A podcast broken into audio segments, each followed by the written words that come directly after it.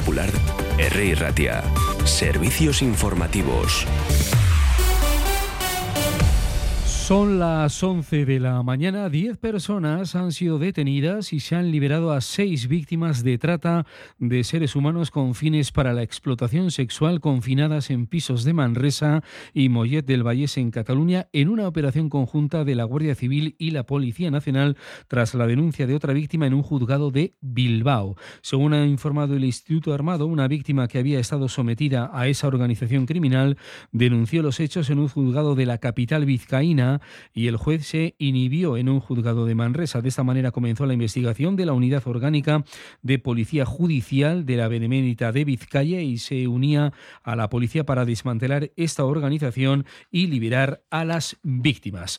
En el ámbito político, el candidato al Endacari y secretario general del Partido Socialista de Euskadi, Euskadi Esquerra, en declaraciones a Vizcaya y Ratia, dice que el Partido Nacionalista Vasco tendrá que elegir entre renovar el Estado con el Partido Socialista de Euskadi o buscar un nuevo estatus con EH Bildu.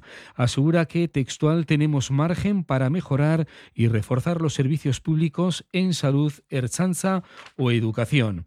Y después el lío político con Esquerra, Jones y también el Partido Popular. Hoy la secretaria general de Esquerra, Marta Rovira, ha afirmado esta misma mañana que el Partido Popular propuso a los republicanos pactar en el Congreso de los Diputados una investidura del entonces candidato popular Alberto Núñez Feijó, pero declinaron. Esta es una información que añade un poco más de polémica a las declaraciones recientes del el propio Feijó sobre un posible indulto a Puigdemont.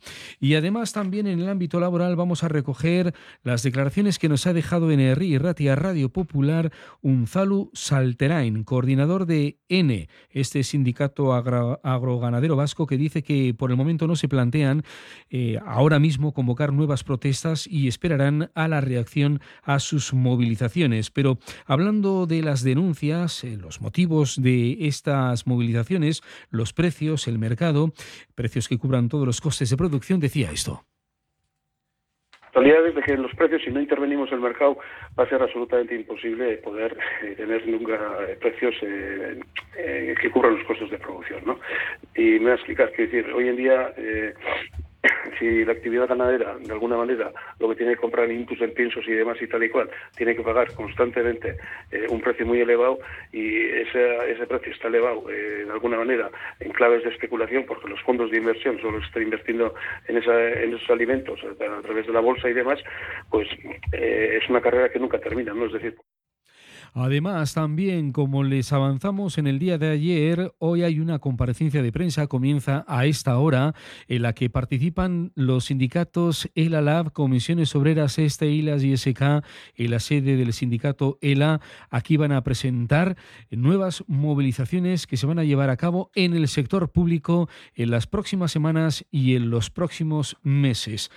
También a esta hora eh, llega la presentación del cupón de la 11, dedicado al vigésimo quinto aniversario del Palacio Euskalduna, un Palacio Euskalduna que, como también les contamos en el día de ayer, deja cifras importantes de récord, sobre todo con balance de 2023. En esta ocasión, a esta hora, en el propio Palacio Euskalduna se presenta este cupón de la 11 y sigue adelante desde las 10 de la mañana el habitual Consejo de Gobierno eh, en Lendacaricha. Después, en media hora, hoy será a las once y media, está previsto la comparecencia de prensa con los asuntos tratados. Hoy va a participar el Consejo, el portavoz del Consejo de Gobierno, portavoz del Gobierno Vascomín en Zubiría, también la consejera Olas Garamendi, que va a informar del incremento salarial en la función pública y la consejera Melgosa para dar cuenta de las estrategias de igualdad 2030 y contra la exclusión residencial grave y también de la firma de un convenio con Marzoac 3,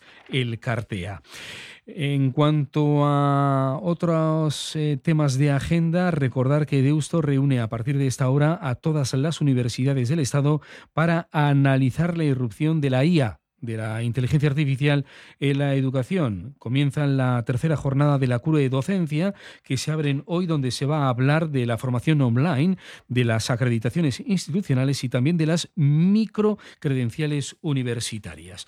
De eso va hoy también la jornada informativa, algunos de los asuntos que vamos a ir tratando a lo largo de la mañana y que les contaremos especialmente a partir de la una en el Euskadi Ingaur. Son las 11 y 5, tenemos una temperatura de 14 grados, nada más por el momento a las 12 a mediodía más noticias. gracias.